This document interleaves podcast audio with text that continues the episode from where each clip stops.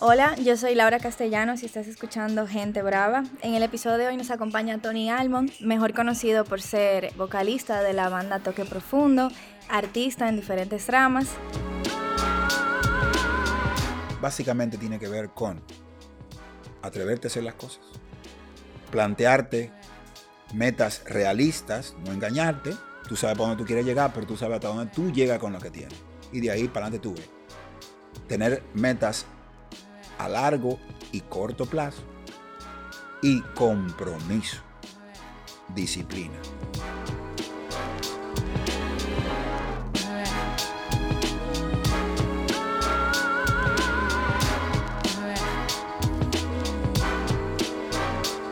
Hola, yo soy Tony Almont y están escuchando Gente Brava. Y gracias Tony por recibirnos en el día de hoy en tu casa. A la orden siempre, gracias por la visita. Tony, el año pasado eh, Toque Profundo cumplió 30 años en la música. Eh, ¿Pensabas en algún momento que ibas a, o que iban a tener una trayectoria tan larga? Realmente no. La idea de yo hacer música realmente no fue mi plan original. Yo quería dedicarme. Primero, yo estudiaba arquitectura en la UNFU, ¿tú ves? Ok. Y yo había bailado toda la vida en fiesta, cogía clases de mangulina cuando era jovencito y el baile siempre me gustó mucho. O sea, la música siempre fue mi fascinación, pero yo no la, la procesaba de esa manera. Yo lo que dejaba que la música fluyera y lo que a mí me gustaba era bailar. Llegó un punto en que yo, en que yo ya yo estaba grande, obviamente, ya estaba en la universidad estudiando arquitectura, como te dije, y me juntaba con más gente que se dedicaba a la danza. Ok. Entonces me metieron en la cabeza, o yo me lo dejé meter porque está muy bien, la idea de que yo pues, me podía dedicar a la danza de una forma y de una forma mucho más activa, mucho más profesional. Y lo que buscaba en ese momento era como capacitación. Si yo, lo, si yo lo, lo, decidía de esa manera. Y así fue como decidí dejar la universidad y dedicarme a la danza, o sea, buscar un sitio donde me, me, me dieran me dieran clases, porque yo cogía clases en ese momento en un sitio que todavía, digo, físicamente está, pero se llamaba eh, ritmos, espacio de danza que ha tenido diferentes dueños. la última que fue que fue Wilda, que estaba ahí. Pero mucha gente se formó ahí. Y empecé en eso. Y en la búsqueda, luego de que haberle dado un ataque al corazón a mi mamá diciéndole que yo iba a estudiar, que iba a dejar la arquitectura y que me iba a dedicar a eso. En ese proceso, obviamente, ya yo estaba grandecito, tenía como 19, 20 años. Y nada, le dije a mi papá que yo me iba a dedicar a resolver todo que me diera techo mientras tanto, pero que yo me iba a buscar, o sea, me buscó un trabajo, me, empecé a buscar un trabajo en el bar, obviamente poniendo música, todavía eso estaba en mi cabeza porque la música era muy importante para mí. Empecé en ese proceso a cantar en el coro de la iglesia de Jesús Maestro, de que era que vivíamos por ahí, y todavía no, yo no había cliqueado. Entonces conozco en ese momento a un, a un eh, digamos, exiliado eh, dominican yol que su familia lo había mandado para acá como a enfriarse. Eh, oye, ¿qué onda? De Nueva York para acá para que se enfríe. Eh, el señor Leo Susana y él era músico. Entonces entablamos una amistad que se tradujo en la composición de temas que la gente conoce como clásicos de toque profundo, pero que estaban muy lejos de ser un proyecto musical. Entonces en ese interín yo seguía con mi búsqueda, seguía trabajando en el bar, seguía cogiendo mi clase y buscando de que una beca para irme para afuera, para estudiar danza y demás. Entonces, después de varios intentos de hacer cositas con esa música, o sea, grabarlo, porque no, ni siquiera no pasaba, grabarlo era una locura, es una cosa que, o sea, como que me pregunten a mí cómo se hace la leche condensada, yo no tengo idea, tú ves. Claro. Entonces, ¿por qué tú no, como la gente nos dice, eh, ¿por qué ustedes no buscan la internacionalización? Diga, ¿dónde está el botón para darle? Porque la gente no entiende que, que todo es un proceso que tú tienes que ponerte a buscar. Bueno, así mismo era la grabación para nosotros, no teníamos la menor duda, digo, la, la menor idea de cómo se hacía, pero fuimos buscando alternativas que escuchamos, un concurso que se hacía el gordo de la semana, que se llamaba Apoyo a lo Nacional, fue una opción en un momento, no lo, no lo desarrollamos. Bueno, el caso es que al final, en ese, en ese interín, Leo Susana, decide en su búsqueda personal meterse de que en Intec a estudiar de que ingeniería química, una cuestión de esa. Y yo vengo de 3, 4 años de la universidad que me había salido para dedicarme a otra cosa. Y yo entendía que él no había quemado esa etapa y que, que le diera para allá. Entonces yo me seguía, seguía en lo mío. Como seis o siete meses después, él me llama y me dice que un, su primo y el mejor amigo del primo iban, tenían un plan de armar un grupo de rock para participar en un concurso que se llamaban las Olimpiadas Rock. En ese año era el 89. Pero que no tenía ni guitarrita, ni cantante, ni canciones. Ok. Muy bien. Entonces, a partir de ahí, que si a mí me interesaba. Y como yo lo que estaba era cantando en el coro, yo dije, bueno, ese es tu swing, sí, vamos a darle, yo soporto. Aparte que yo iba a las Olimpiadas, pero tenía un año y pico que no iba, porque estaba en otras cosas. Y bueno, nosotros nos juntamos, reclutamos a un bajista más luego de buscar varios, y le dimos para allá y participamos en este concurso en el 89 y ganamos. Entonces, uno de los premios era grabar dos canciones, que fueron las primeras dos canciones que él y yo compusimos un par de años antes. Entonces, el resto es historia. En ese momento, todavía yo estoy eh, apostando a que es el sueño de mi amigo Leo. Eh, solo un par de años después de que estando ya tocando, ya con canciones en la radio y demás, es que él decide irse y ahí es que yo tengo que ya plantearme seriamente si quiero seguir. Claro. Yo no sabía cuánto iba a durar, pero ya sí que lo iba a tomar seriamente sin que nadie me vendiera un sueño ni nada por el estilo. Yo me lo planteé seriamente con todos sus pros y sus contras, sabiendo yo soy un negro, eh, República Dominicana, que, que, toca con cuatro blanquitos que también son dominicanos haciendo rock cuando aquí no se hace eso, cómo la gente lo va a tomar, eh, que son todos de adoradores del diablo, que son todos tecatos, que piensan que el rocker es un tigre que está con, tirando, o sea, te tiran la imagen de Slash en el 80, que esa es la idea de que los rockers, que, no, o sea, todo ese tipo de prejuicios que, y, y estereotipos que podían tener yo, yo creo que yo puedo con todo eso. Y le di para allá. Y aquí estoy, después de esa fecha, de, ya hacen 28 años de, de esa decisión, y tengo vamos a cumplir 31 ahora. O 31, exacto. Como fue algo fortuito en el momento, aunque sí lo tomé seriamente, no pensaba que íbamos a durar tanto. Aún peor, que todavía tuviéramos remándola, porque pensaba que iba a estar como más tranquilo. Pero bueno. bueno, y hasta hace poco ustedes se convirtieron en la banda que hizo el primer concierto pay-per-view. ¿Crees que ese es entonces el futuro de las presentaciones en vivo a partir de ahora? O sea, la, la, pandemia, la pandemia que nos afectó a todos, si hablo del mundo completo, digamos, tuvo muchas vertientes, o la tiene porque es una realidad. Primero, hace que tú reevalúes las cosas que tienes y las cosas que quieres y cómo las quieres. En el punto de vista laboral, por ejemplo, hay cosas que esto nos ha traído que se van a, se van a sostener en el tiempo, como es el trabajo a distancia. Y hay mucha gente que cayó en cuenta, bueno, mano, ya yo no necesito que tú vengas a la oficina porque yo gato, yo gato aire, gato espacio, tú puedes hacer eso mismo desde tu casa. ¿Entiendes? O sea, hay cositas que se van a mantener. Las artes escénicas son las, o van a ser las últimas en, reintegrarse al aparato productivo. Porque obviamente el distanciamiento social es una contraindicación a eso. Claro. Se necesita que la gente tenga confianza. Que se sienta cómoda irse a reunirse en un sitio cerrado con, con cualquier cantidad de extraños respirando el mismo aire. Nosotros tenemos gente loca, pero no tan loca.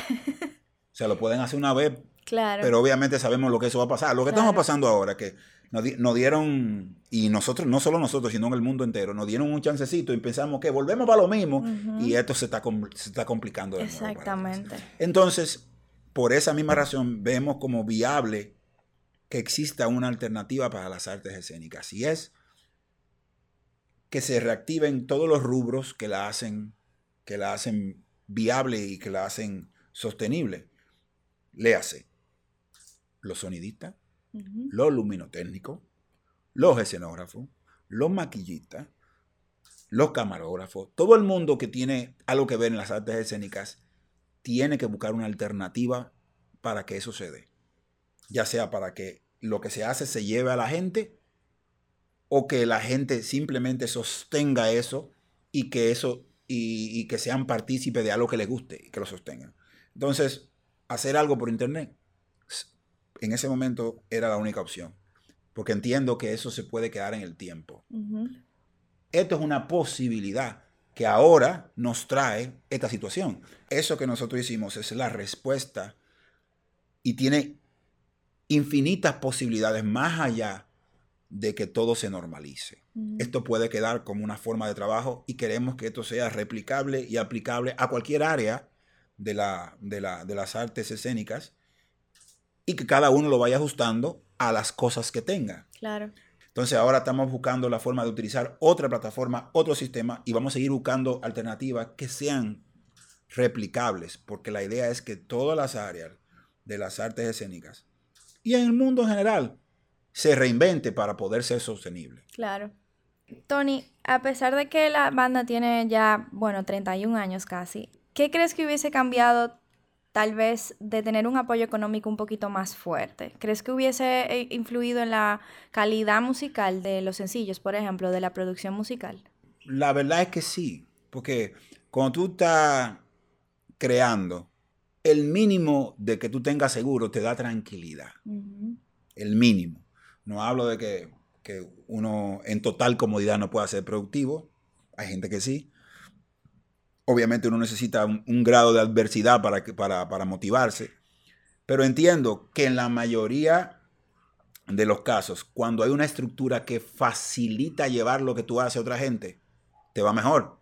Porque tú no lo puedes hacer todo, o no debes. O sea, lo tuyo es crear dentro, y ya tú tienes tus estándares, tus demonios, cómo tú quieres que las cosas queden bien, si te puedes, si tú puedes, no, lo que es posible con tus medios, lo que no, ya es un lío que tú tienes que resolver.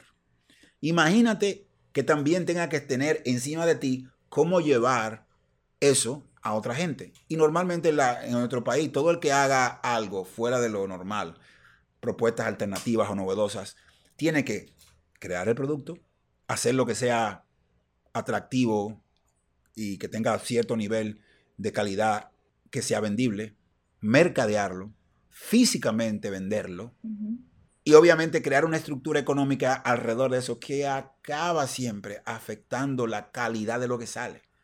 Porque tú te estás metiendo en rubros que no son los tuyos. ¿Entiendes? La palabra delegar a veces la utilizamos o cada, o cada vez la utilizamos menos. Esa gente que se la buscaron por otro lado tiene una estructura ya a su disposición. Todo el resto, que me atrevería a decir que es un 90% de la gente que tiene una necesidad, necesita de una estructura, pero no lo existe, y más en nuestro país no la hay. Entonces tiene que ponerse a bregar, transportar los equipos, pedir favores para editar vaina, loco, se me jodió la, computadora, tú me la apretas, o, me, sea, a favor, todo ese tipo de cosas afecta el nivel. Entonces nosotros nunca tuvimos eso. Eso le, le da un valor sentimental a lo que haces, porque lo hiciste a mano pelada, te da un orgullo, pero no es verdad que si te, a mí me preguntan, ¿tú crees que no? No, yo, yo si, lo volviera a hacer, no, yo prefiero que hubiese aparecido, aunque lo hubiese, no es parte de mí, de, porque no existe, no es parte de mi, de mi vocabulario. Si pudiese elegir de nuevo estructura, por favor, porque ya yo me martillo lo suficiente con el, con el contenido como para tener que estar pensando en cuánta gente fueron un show, cómo lo vamos a venir, cómo, cómo lo vamos a vender, eh, el flyer, cómo va a estar. Una serie de cuestiones que otra gente lo hace mejor, se supone que lo haga mejor porque eso se, y que eso dé para todo el mundo. Y en todos los niveles. Entonces, es lo que yo haría diferente. Y bueno, ahora mismo también estamos viviendo un momento complicado. Hablábamos de las artes escénicas eh, previamente. Eh, ¿Cuál es el futuro de los artistas en vista de que no queda rato en esta situación? Pero al que quiere seguir en el mundo del arte, ¿qué, recomendación le darías? Bueno, mira, es una pregunta súper interesante. Mira, lo que tiene, hay muchas cosas que ya están. Retomando la pregunta del, de lo que hicimos, cuando yo me junté con, una, con unos amigos explicándole el problema y la necesidad que tenían, una de las conclusiones o los puntos de partida fue que nosotros no vamos a inventar la rueda. Deben haber cosas ya hechas que nosotros podamos tomar e ir adaptando a, nuestras necesidades. Debe existirla. Entonces hay que buscar cómo adaptar lo que tú haces para que sea sostenible con cosas ya hechas. Un ejemplo es el Zoom que te hablé. La idea es tratar de cómo monetizar realmente tu trabajo. Los otros días vi a otro, otro amigo mío, muy bien, eh, que lo vi que estaba en un live y me entré porque soy fan de su trabajo. Y me di cuenta que él estaba siendo invitado por otro, por otro artista también de muchísima calidad. Y ambos tenían parado en su Instagram como estrella la información de PayPal de cada uno. Estamos haciendo un live, pero hay, hay, un, hay un chelito ahí. Están buscando alternativas para seguir haciendo lo que hace y recordando a la gente, esto necesita ser fundamentado. O sea, buscar, que la, buscar formas de que la gente entienda que mi producto te lo estoy vendiendo. Y obviamente, bajo el concepto de que yo digo que yo me cago en el apoyo, yo no quiero el fucking apoyo de nadie. Yo lo que estoy buscando es una transacción económica. Yo hago algo que a ti te gusta, tú me lo compras. Porque tú no, tú no vas al supermercado. Yo apoyo el supermercado. Estamos aquí apoyando este negocio. Mierda es, tú no apoyas el supermercado. Usted consume lo que usted quiere y necesita, porque hasta cambia de supermercado, porque ahí no venden a los precios que usted le convenga, le convenga o los productos que usted no le convenga. Entonces lo mismo es con el arte. Consuma lo que usted le gusta. Y lo que usted le gusta tiene un precio y un valor. Claro. Las cosas gratis, esporádicas, que servían para motivar a tu audiencia, al mediano, mediano bajo, no le son, no le son útiles. Exacto. ¿Por qué? Porque el mediano, mediano alto tiene eh, clientes o fans, como tú lo quieras llamar. Yo quiero llamarlos clientes. Mediano, mediano bajo. Y tú crees que te llenan el mundo, el llenan eh, tus, redes de likes. Pero si son así, tú solo no vas a poder capitalizar en eso, porque ellos no están acostumbrados a dar un peso por ti, pues entonces no son tus fans. Entonces tú, necesitas que un patrocinador utilice tus vías para venderle cosas a ellos. Pero ellos comprarían lo que tú estás cogiendo cuarto, pero no comprarían lo tuyo. Claro. Porque no lo compran. No lo, tú no lo acostumbraste a pagar por lo tuyo, pero tú le estás sirviendo eso a los demás. O sea, es una cosa que es todos entramos dentro del, dentro del ritmo de las redes sociales y demás. Y, muchísima, y hay gente que se dedica a decirte cómo tú vas a, sacar dinero de las redes sociales, pero tú no ves que la única forma de que esa gente ganan dinero es diciéndome a mí cómo ganar dinero y que yo pague por eso. Y la gente no, lo piensa. Dice que, ¿cuántos seguidores en que yo? ¿Cuántos clics? Dale abajo y suscríbete. Eh, ellos están sacándome dinero diciéndome a mí cómo yo supuestamente voy a ganar dinero. No, esa es su forma de ganar dinero. Que yo vaya a ganar dinero es otra cosa. Claro. O sea, la gente no sabe, por ejemplo, del punto de vista musical. A mí, Spotify no me sirve de absolutamente de nada que como una tarjeta de presentación para personas que no conozcan mi música. Pero es un detrimento porque mi, mi económico para mí, porque el streaming, para los estándares de ellos, yo no tengo los millones de de, oyentes al año y eso no se traduce. Es más, yo tengo que pagar para que mi música esté ahí. Eso a mí no me sirve de nada. Ahora, si yo lograra y logro identificar a los 26 mil, 30 mil listeners que yo tengo anual, que tengo mensuales, y yo directamente le vendo eso, a mí eso sí me significa cuarto. Claro. Aunque sean 3 pesos con 15, pero algo. Entonces así mismo funciona en YouTube, en todo lo demás. Todo lo que es gratis es una estructura creada para beneficiar a la estructura, no a sus integrantes. Exactamente.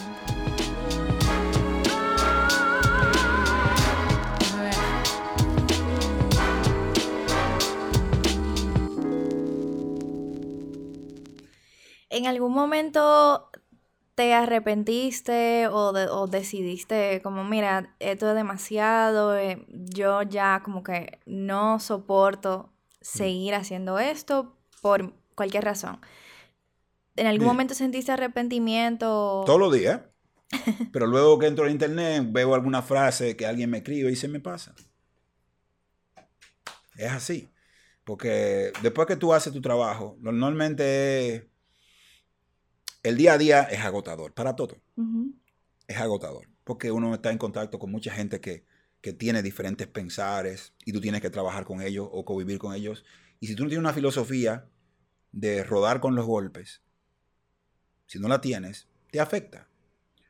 Pero de la misma forma en que tú encuentras con cosas que te, dan bajones, tú te encuentras con cosas que te animan. Y tú estás abierto de eso, abierto a eso, y has trabajado, te vas a encontrar al lado. Está a cuál tú le pongas más caso. O sea, aparte de la música, ¿cómo es un día a día para ti? ¿Y qué otros tipo de oficios entonces tienes que hacer para como compensar, eh, qué sé yo, tu, tu propio arte? Ok, déjame explicarte eso. Yo no hago más nada. Yo vivo 200% de la música. Yo te hablé de hay un déficit de 100. claro. Entonces, sí, yo he, he, hecho cosas como actuación y demás, pero eso son cositas. O sea, para que tú tengas la idea de que yo tengo, al momento de, de hacer esta entrevista, yo tengo cuatro meses sin trabajar. Mi único ingreso ha sido que entran de vez en cuando gente que están, viven en otros países, que sí compran canciones en digital, llegan dos mil, tres mil pesos una vez al mes y nos repartimos, cada uno le toca eso y eso ayuda para pagar la luz. Eh, tocamos el otro día, no fue bien, pero eso es para resolver el problema de ese mes. Eh, el gobierno ayudó a una asociación de músicos y a nosotros nos metieron rápidamente en ella para podernos ayudar al asunto y eso ha funcionado dos semanas. Eh, o sea que lo que yo hago es para yo vivir. ¿Entiendes? Si yo no trabajo, porque el modelo en nuestro país es que la mayoría de la gente que hace arte, la mayoría, vive de otra cosa.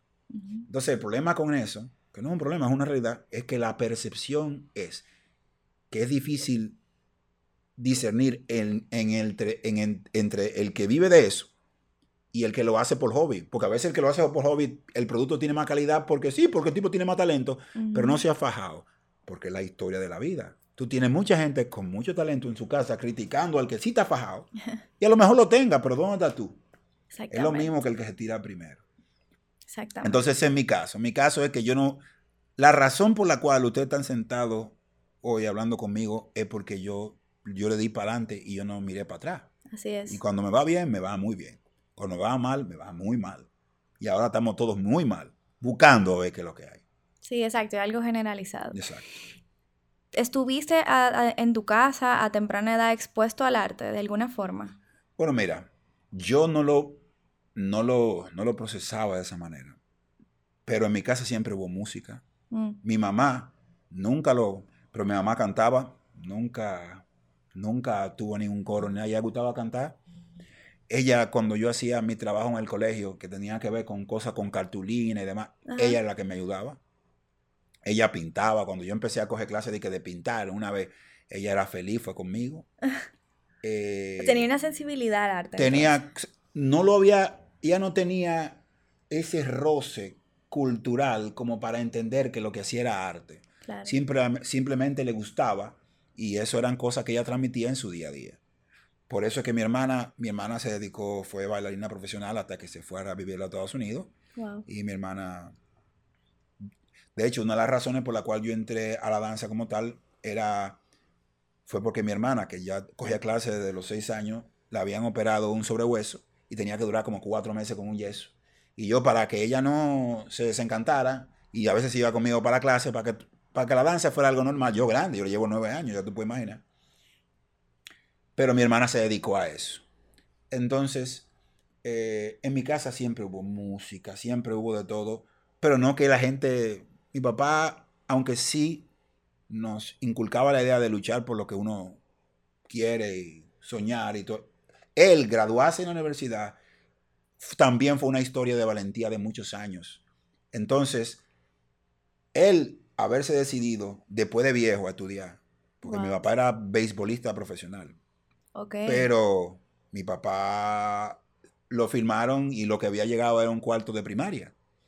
Él decide, cuando ya tiene como cuatro o cinco temporadas en AAA con los Piratas, dice, bueno, loco, yo tengo 25 años, 24 años y, grande, y era un buen trabajo, no era que no es con lo que ahora, que te firman, tú aquí, la vida te cambia. Claro, claro. Y yo, déjame yo agarrar estos chelitos Y yo tengo un tipo de 25 años que, que yo lo que tengo un cuarto curso, apenas sé escribir y leer.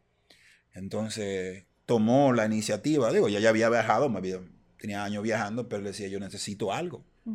Si pueda pensar, porque ya físicamente, si me, puedo quedar, pero yo ya yo, de, para el béisbol yo estoy viejo ya. Sí. Entonces empezó y fue de los, de los alumnos fundadores de la UNFU. Entonces, ahí se puso a estudiar, acabó el bachillerato y la primaria en dos años intensivo, porque ella estaba trabajando en un sitio de mensajero. Porque sea lo que sea, él no sabía hacer más nada que, se, que trabajar en carpintería y nada. Y empezó de mensajero donde está trabajando. Y él llegó a ser director de una ONG por 14 años y se dedicó a las ONG la vida entera y nos, eh, y nos, y nos educó a todos. Pero él fue de mensajero hasta director nacional de eso, de primero de Caritas y después de Children International. Wow. Y se, se jubiló de ahí. Entonces, él vio cómo, siendo un adulto, él tomó una decisión de vida que le afectó el resto de la vida y de su familia. Él le hubiera encantado que nosotros hiciéramos lo mismo. De hecho, había una facilidad cuando yo entré a la UNFU que después se eliminó, que era que los hijos del estudiante pagaban menos. Que después lo, lo quitaron, pero ya fue un, fue un esfuerzo de mi papá. Pero yo me dediqué al arte, mi hermana también. Ninguno de los acabamos la, la universidad. El único que se graduó fue mi hermano después de viejo. Pero todos de acuerdo a su educación y lo que damos en la casa, todos nos ha ido muy bien por el, el empeño que le hemos puesto a las cosas. Las diferencias económicas podrían ser mayor o menor, pero todos hemos sido exitosos. Porque la idea, porque tú puedes, de, dependiendo de la definición de éxito que tú tengas, eh, pero todos hemos sido exitosos porque en ese momento, como tú dijiste, cuando yo le cuento a mi mamá que yo, que yo voy a dejar la universidad, que me le metí en la cama a los dos a, darle la noticia, mi mamá dejó de hablarme por los meses. Se quilló porque ya, su hijo arquitecto, tú ves. Y como ella dibujaba conmigo, que yo Pero ella también fue la que me apoyó a mí cuando yo estaba en la danza, pero yo no pensaba que yo me iba a dedicar a eso. Y con muchos padres que entienden desean lo mejor para sus hijos, pero tienen una estructura de lo que es lo mejor. Mi papá ya estaba más en el lado, en el lado de luchar por lo que tú quieres, porque él tenía una historia rarísima. Claro. Y fue el primero que lo aceptó. Y, mi mamá también lo aceptó y se montaron en ese tren, lo cual lo hizo más fácil para mi hermana. Y al final es eso. Eh, apoyaron mucho en la educación que nos dieron en el trabajo serio, en la constancia, en, el compromiso. Ese tipo de cosas son lo que hacen que todos los proyectos sean sostenibles. No te voy a decir que te van a meter los, los millones de chanflín, pero va a ser una persona respetada, tu proyecto va a ser sólido, ya el mercadeo no tiene que ver contigo. lo, que, lo único que te lleva es eh, poder hacer algo, un planteamiento serio sobre lo que quieres hacer, lo que te va a costar y darle de para allá. Entonces, eh, ese momento de inconformidad duró muy poco. ¿Cómo eh, haber explorado otras tramas artísticas crees que te hizo mejor cantante, por ejemplo, o mejor ser humano? Porque mucha gente no sabe que tú vienes de bailar, por ejemplo, también has sido actor en otros momentos, pero ¿cómo haber explorado otras ramas del arte te hizo mejor artista? Yo me voy a ir por otro lado y luego vengo al arte. Mira, lo que yo, mi pasión después de la música es el basquetbol. Y yo jugué basquetbol toda la vida hasta que me lesioné a mediados de los 90. la lesión más común de los, de, los, que juegan basquetbol y de los que esquían es que el, ligamento cruzado anterior, eh, por el tipo de deporte, si tú no lo tienes muy, si tú no, si tú no estás encima de eso todo el tiempo, acaba lesionándote por cualquier cosa. Incluso esa lesión, si tú, no, si tú no te la tratas bien o eres una persona que, que, que te sanas bien, y más con una estructura profesional de rehabilitación, se acaba ahí tu carrera deportística, deportiva. Perdón. Entonces, a mí el, el jugar basquetbol me enseñó casi todo lo que yo hago en la vida. Primero, el trabajo en equipo. En tener, y eso implica, el tener confianza. Lo que ustedes me decían al principio, yo no me meto en lo que él hace. Porque yo lo busqué por compañero porque él sabe hacer su vaina. Yo puedo tener una idea, pero yo no, Yo le puedo decir a ver qué va, pero él sabe de eso, entonces yo, yo cuando tiro el pase para atrás sin mirar es porque yo sé que ese señor que está allá afuera se inventó una vaina que dice que él batalla atrás. Y yo sé que él es lo suficientemente inteligente y bueno para saber que si yo tengo la oportunidad, voy a tirarla para atrás y él la va a hacer, y la va a agarrar. Entonces yo lo hago sin pensar. Y él dice, diablo, ¿qué pase? Ese tipo tiene ojo, tiene por toda parte. No, eso conlleva trabajo en equipo, planeamiento, disciplina y confianza en ti y en lo que está haciendo el tipo de al lado. Entonces, tomando en cuenta esas cosas, yo vengo, traigo del basquetbol. Entiendo que todas las disciplinas con las que empecé, la danza, yo puedo sentir mis movimientos de una forma, pero el director y el público lo está mirando de otra forma en relación a lo que tengo en mi alrededor. Entonces eso me da una sensibilidad que tengo que estar consciente de lo que yo siento y lo que siente la otra persona que me está viendo no es lo mismo. Debe haber un nivel de complacencia eh, personal, pero también hay un efecto en lo que la otra persona está recibiendo, que no es lo mismo que yo manejo. Y eso también lo aplico en la vida. Lo que yo creo que yo soy es lo que, porque uno es, y hago un inciso, tres personas. Uno es lo que uno le muestra a los demás, lo que la otra gente ve y lo que, y lo que en realidad tú eres. Las tres pueden ser la misma o no. Entonces tú eres tres cosas. Entonces, ese tipo de cosas, en cada cuestión que yo, me, que yo me meto del arte, yo entiendo que hay mucha gente que trabajó para eso. Que mi flexibilidad para para, poder hacer otra cosa viene del respeto que tengo a lo que sí lo hacen. Entonces, con eso ya tú tienes ya un principio moral que te, hace fácil, por lo menos la, iniciativa de trabajar con gente. Viene del respeto, viene de que yo sé que tú sabes. Yo podré tener una opinión que la, que la voy a compartir contigo del trabajo que estamos haciendo, pero el que sabe eres tú. Claro. Por eso tú estás ahí. Y lo mismo pasa conmigo y porque la percepción de muchas personas de mi trabajo viene desde el punto de vista de que solo me ven a mí cantando y, y que saben que muchas de las canciones las escribo yo. Pero traer ese producto al oído y a la vida de la gente conlleva un grupo de personas que si no trabajamos juntos, si no confiamos uno, el proyecto no se da.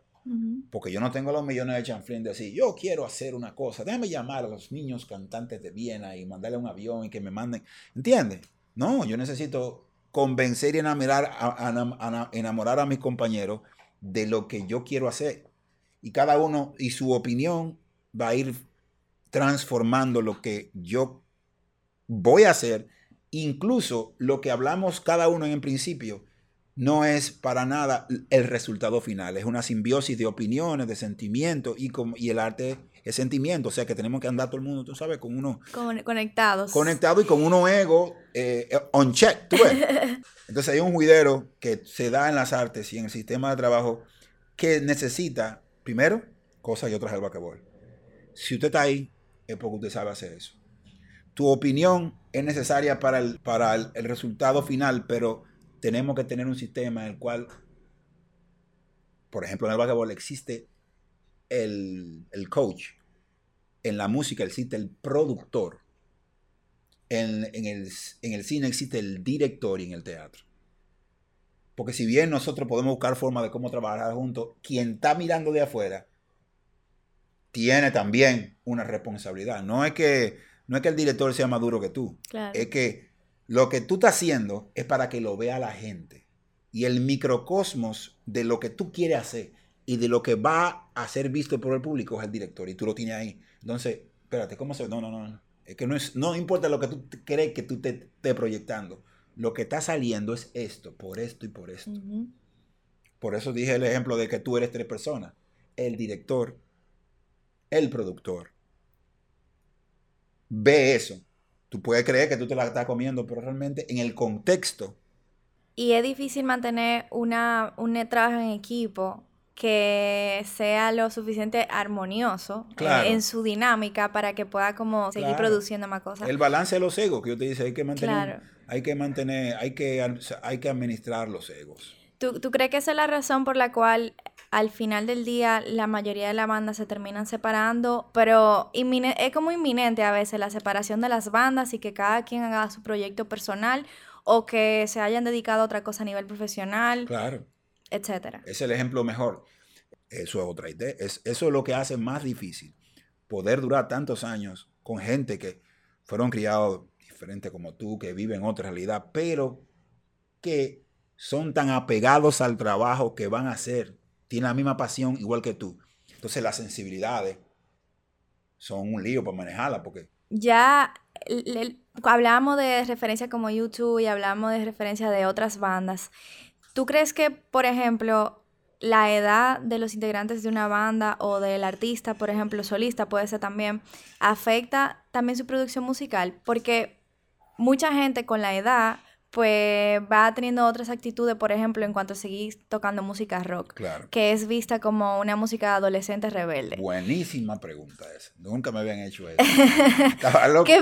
Estaba loco porque alguien me hiciera esa pregunta. ¿Qué pasa entonces con una, una figura como Bono que siempre se dedicó al mismo género y fue evolucionando con eso? Y no importa la edad que tenga, siempre fue fiel a seguir tocando la música que toca. Mira, hay cosas que tienen que ver mucho con eso. Primero está la, son todo lo que hemos hablado. La estructura en la cual tú te desarrolles. Mientras tú hagas dinero, la industria te va a empujar a que tú hagas lo mismo. Claro. Y que tú lo repitas. En el artista está, y pongo el ejemplo de Juan Luis Guerra, por ejemplo. Claro. Que el Juan Luis no es alguien que tú le veas una intención evolutiva, porque ha sido exitoso, aún con propuestas que han ido cambiando un poquito en los años, pero no tanto como evolucionando en otra cosa. Y ha sido exitoso y su, carrera es eso. Por ejemplo, Blink 182, en un momento dado, ya eran gente grande y estaban cantando canciones de punk rebelde de los 18. Y eran trementones algo. Entonces llega un punto en que la gente no te lo cree. Primero porque ya tú no vives eso. Claro. ¿Entiendes? Entonces yo siempre entendí y lo traduzco a lo mío, la gente que nos apoyó y le gustó eh, lo, que, lo que hacíamos porque se identificaban con ese momento de la historia en que nosotros comenzamos, me hablan de vez en cuando en ayonanza, no, que a mí lo que me llama la atención de ustedes era los temas del principio, que eran como sociales. Digo, sí, sí, porque eso fue lo que tú vivías en esa época. Y obviamente eso se quedó en ti. Pero nosotros tuvimos la oportunidad, por el mismo hecho de ser independientes, de ir siendo sinceros. Y el que es sincero va a crear siempre algo de acuerdo a lo que viva. El que esté obligado por una industria a mantener cierta cosa puede ir más forzado. Y llega un punto en que la gente no se lo va a creer. O sea, no sé qué tanto Chayanne va a seguir tirando fiesta en América, porque Chayanne va a cumplir 50 años. Y no todo el mundo puede ser Michael Jackson.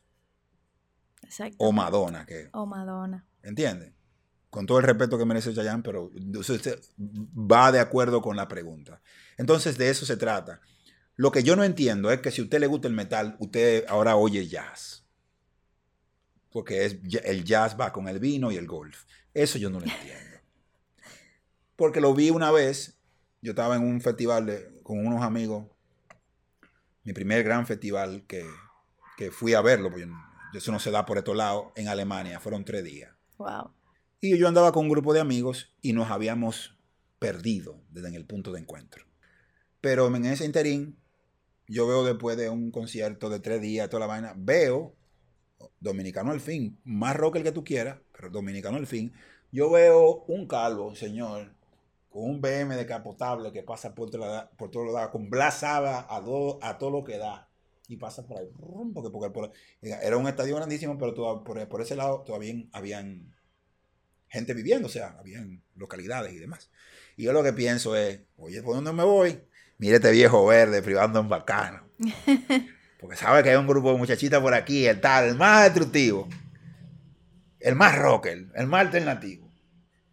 Pero en, esa misma, en ese mismo lugar, y luego de haber pensado en eso, que yo pienso, ven acá, yo no estoy en San Carlos. Yo estoy en Alemania, ese tipo está huyendo eso la vida entera. Yo estoy pensando en eso porque en mi país se supone que si tú llegas a cierta posición tienes que cambiar tus actitudes o tus gustos y no necesariamente. En estos países no hay esa presión. Tu madurez tiene que ver con la actitud con la que tú enfrentas la vida, no necesariamente con tus gustos. Exactamente. Podría ser, pero no necesariamente con tus gustos. Entonces ya yo no hago música para los panas míos, porque los panas míos están toditos en su casa, añorando lo que yo hacía hace 20 años.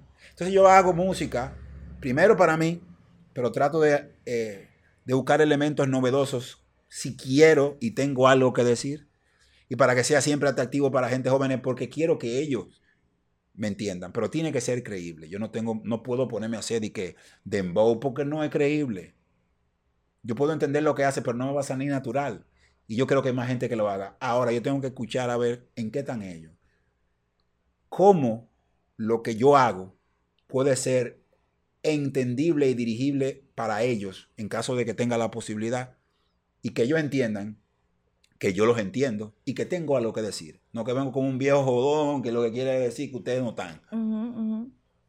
Entonces, ese es el reto para cualquier artista y la, y la hegemonía de lo que haga es seguir en contacto, primero ser honesto y seguir en contacto con lo que la gente vive, porque al final, mientras más la gente se acomoda, menos incidencia tienen en los problemas que nos afectan a todos. Entonces, si tú tienes algo que decir, que sea un...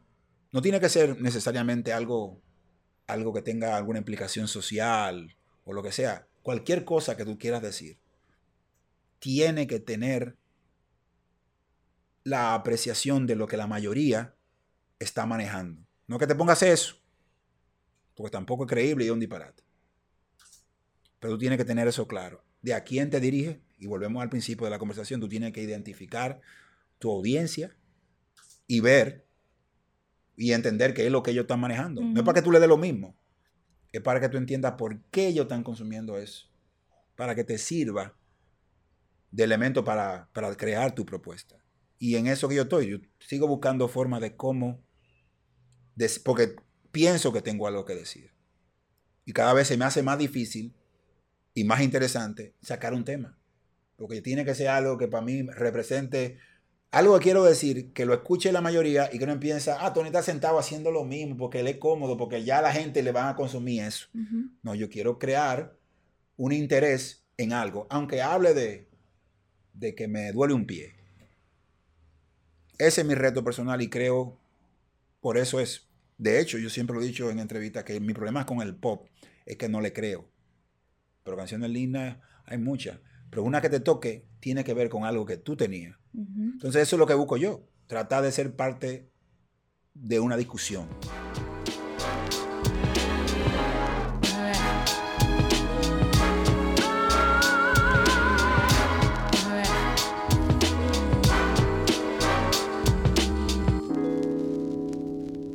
Ahora mismo en Estados Unidos se está viviendo un momento social un poco complejo a raíz de la, el asesinato de George Floyd en manos de policías blancos eh, y el movimiento Black Lives Matter.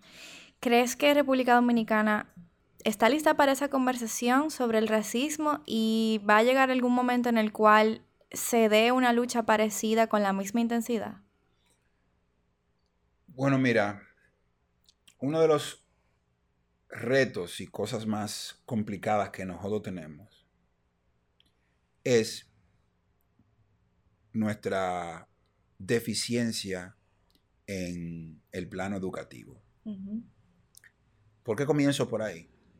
Porque solo una persona que esté educada propiamente puede asimilar de forma positiva una información y sacar conclusiones que tengan relevancia en sus vidas y en el medio ambiente. Si tú no tienes esa educación, la información o la búsqueda de esa información va a ser o nula o inexistente.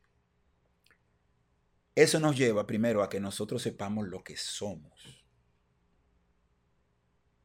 Entonces nosotros, antes de saber lo que somos, no sabemos lo que no somos siquiera. Lo cual nos lleva así, estamos preparados a tener esa conversación. ¿Por qué? Porque hasta el término racista, nuestro racismo, que lo es, viene de la negación de lo que uno es. Es como el machismo. El machismo, aunque es un movimiento, eh, movimiento, una actitud humana que viene de la adjudicación del poder alrededor del poder físico y todas sus atribuciones nocivas a través del año, asimismo viene con la idea de que usted tiene que identificarlo y saber dónde viene para poder resolver. Es como decir, tú tienes que entender tu problema antes de buscar una solución. Claro. El dominicano no se siente negro. ¿Por qué? Porque históricamente el negro está asociado al haitiano. Y al haitiano pobre, que viene aquí, como cualquier inmigrante, hacer el trabajo que el dominicano no quiere hacer, por la poca paga que el dominicano da, y obviamente con un trasfondo histórico que se, le, que se le adjudica por una dominicanidad inexistente en la historia, porque no sabemos que República Dominicana no existía cuando los haitianos ocupan, porque no es que invaden, ocupan, porque gente hasta le, dimos hasta la llave de la ciudad, ocupan este lado porque los españoles nos soltaron en banda. Tú le dices eso a muchísimos tigres aquí, República Dominicana, el dominicano no existía. Éramos españoles, una colonia soltada en banda.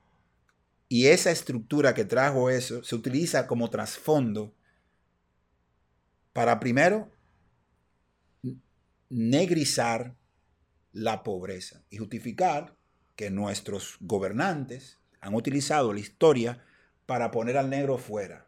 Decime negro a mí, decime haitiano. Y todo lo malo que la historia ha dicho que yo soy. Exacto. Entonces yo no soy negro para nada. Incluso bailamos pegados con el concepto, diciéndole a uno moreno, morenito, negro en términos en, como un eh, term of endearment. Negro, ven acá. Dímelo, Moreno. Y me dicen todos los días, Moreno, ¿cómo tú estás? Aperísimo. Pero con, esa, con ese coqueteo no, se crea la ilusión de que no, nosotros somos dominicanos, nosotros... Sí, sí, no, pero, pero, pero. En su mayoría somos negros. ¿Por qué?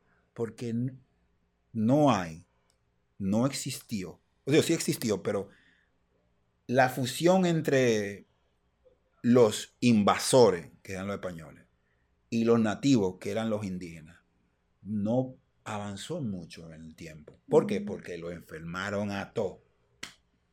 Le pegaron sífilis, le pegaron vaina.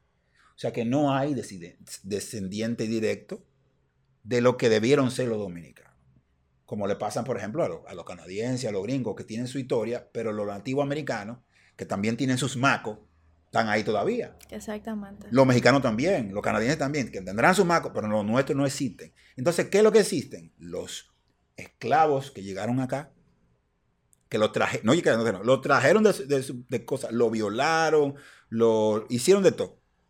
Y crearon una ascendencia o una descendencia y términos como mulato, que sé yo qué, que yo cuánto, usted es raza negra. Y la mayoría lo es. Entonces, si usted lo acepta, ya después con el tiempo, ya tú ves las diferencias que hay. ¿Por qué? Porque a mí, como a muchos de mi generación, el único negro que vimos en la televisión eran Jory Ventura y Corporal. No teníamos mucha. Luego, el único líder grande que tuvimos que era negro era Peña Gómez, y, ya, sabemos lo que pasa. Y ya sabemos cómo Balaguer utilizaba lo que uno veía y la historia, o sea, uno veía que ese tigre se tiró para la calle, se crió aquí, o sea, es una cosa que, y que eso es lo que cautivaba de ese hombre, pero cada vez que el tipo lo asociaban a los haitianos, La gente como que lo pensaba. Y se le olvidaba lo que, lo que había visto de ese hombre, que era el líder más grande que tenía este país, porque fue tirado en la calle. Pero fue por eso.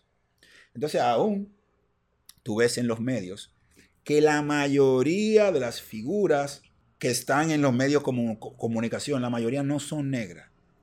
O no se aceptan negras per se. Ya. Y, el tema, y el tema del pelo rizado es un tema de moda. Y, no solamente en el entretenimiento y en lo que vemos en la televisión, o sea, en los medios, sino también quiénes son los líderes políticos, quiénes son los mismos candidatos que no son, no son de piel negra. No son de piel negra porque te digo, de ahí comienza la discusión. Te digo porque yo soy de lo que viví, que yo, yo caía preso cada rato por andar en la calle de fiesta tarde y a mí me devolvían de, lo, de, la discoteca, de fiesta privada. Y la última vez que lo hicieron fue hace, fue hace 10 años, cuando de un sitio de aquí, el dueño me llama para tener una, una reunión sobre una, un show que iba a tener ahí. Y yo ando por la zona, ando con mi novia en el momento. Y voy a la reunión. El tipo que está en la puerta, un negro igual que yo, me dice, me mira y me dice que que hay una fiesta privada. Estoy viendo que eso fue hace 10 años, o sea, con este tamaño que estoy viendo, yo lo he visto ya desde jovencito. Yo sé lo que ella dijo, ¿tú sabes qué? Está bien. Yo ni, ni iba a discutir.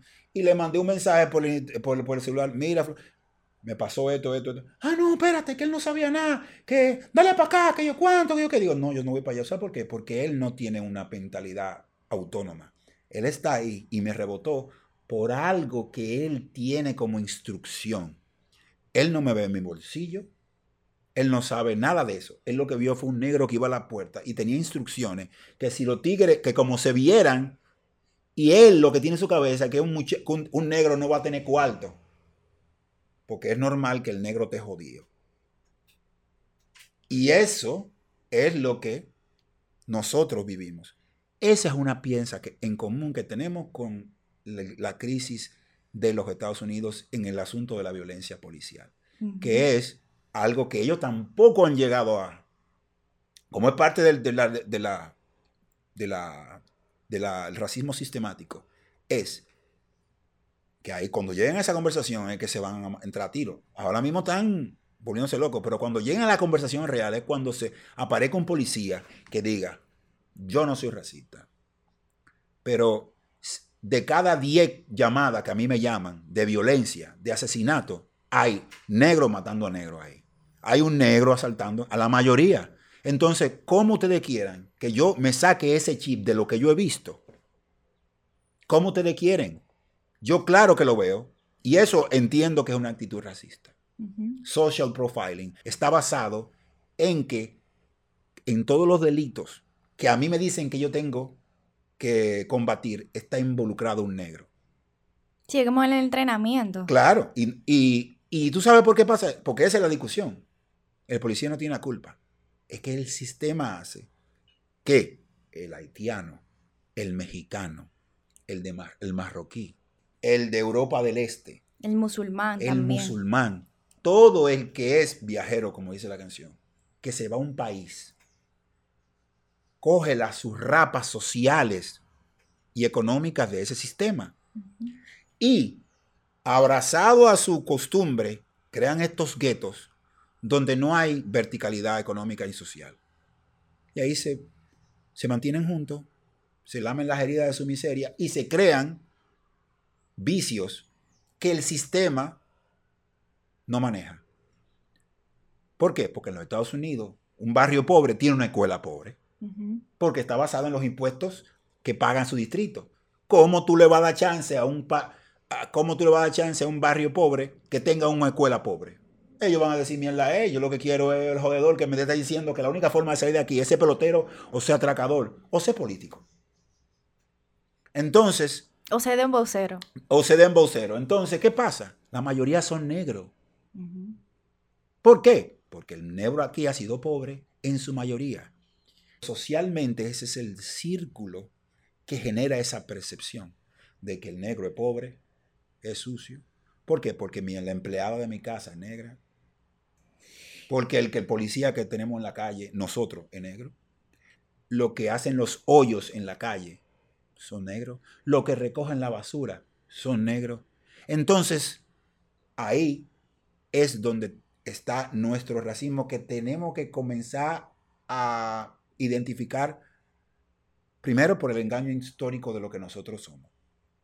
Y después, cómo eso nos ha afectado de una manera que nosotros, sin ser racistas, actuamos y decimos cosas racistas. Ya para terminar, me gustaría saber cómo mides el éxito a nivel personal ¿Y qué última recomendación le darías a, la, a los jóvenes artistas, eh, jóvenes dominicanos que quieren eh, seguir y están esperanzados con incursionar en el arte, independientemente sabemos que el momento actual tal vez no es el mejor momento? El éxito personal yo lo mido cuando yo veo que algo, que algo que yo hice para mí se convierte en la vida de otra persona. Algo que yo hice, que compartí como algo como una idea personal, ya es parte de lo que esta persona espera. No exactamente como tú lo monetices. Mi papá me dice un día, eh, hablando de cualquier tema, dice, mira a tu alrededor. Y yo, papi, que, que mira a tu alrededor. Mira a tu alrededor. bueno, me volteo, miro para allá, ya lo vi. ¿Qué, qué, qué, qué, ¿Qué tuviste? ¿Cómo que, que yo vi? Dime qué tuviste, qué sé yo, una televisión, una mesa, un vaso, una lámpara, ¿qué tú quieres? Todo eso comenzó en la cabeza de alguien como una idea. Todo eso comenzó en la cabeza de alguien como una idea y es posible que la primera persona que esa persona le dijo sobre esa idea dijo que estaba loco, que eso era un disparate. Así que ahí junto las dos preguntas. Básicamente tiene que ver con atreverte a hacer las cosas, plantearte metas realistas, no engañarte. Tú sabes para dónde tú quieres llegar, pero tú sabes hasta dónde tú llegas con lo que tienes. Y de ahí para adelante tú ves. Tener metas a largo y corto plazo. Y compromiso, disciplina. Si eso no te lleva a tu idea de éxito, por lo menos te va a traer, te va a tener crecimiento humano y creo que eso no te lo compra nada. Así es. Mentí, esta es la última pregunta. En una sola palabra, eh, ¿qué opinión te merece la contienda electoral del domingo 5 de julio? Que probablemente ya haya pasado una vez hayamos publicado este episodio, pero... Interesante. Interesante. Yo voy a votar seguro. Pero las opciones que tenemos siguen siendo las mismas, las mismas o menos.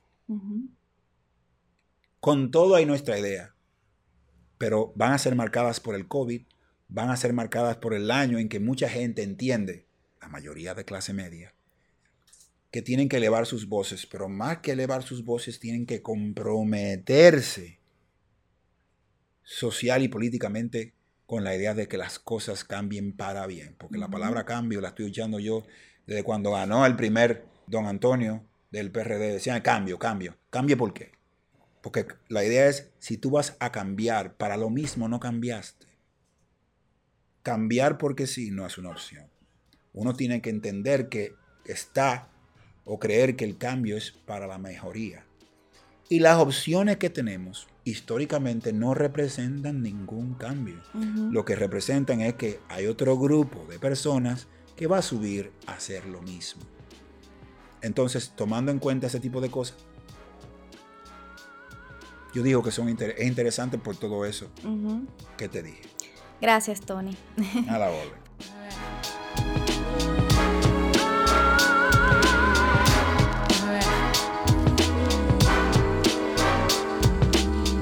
Estás escuchando Gente Brava.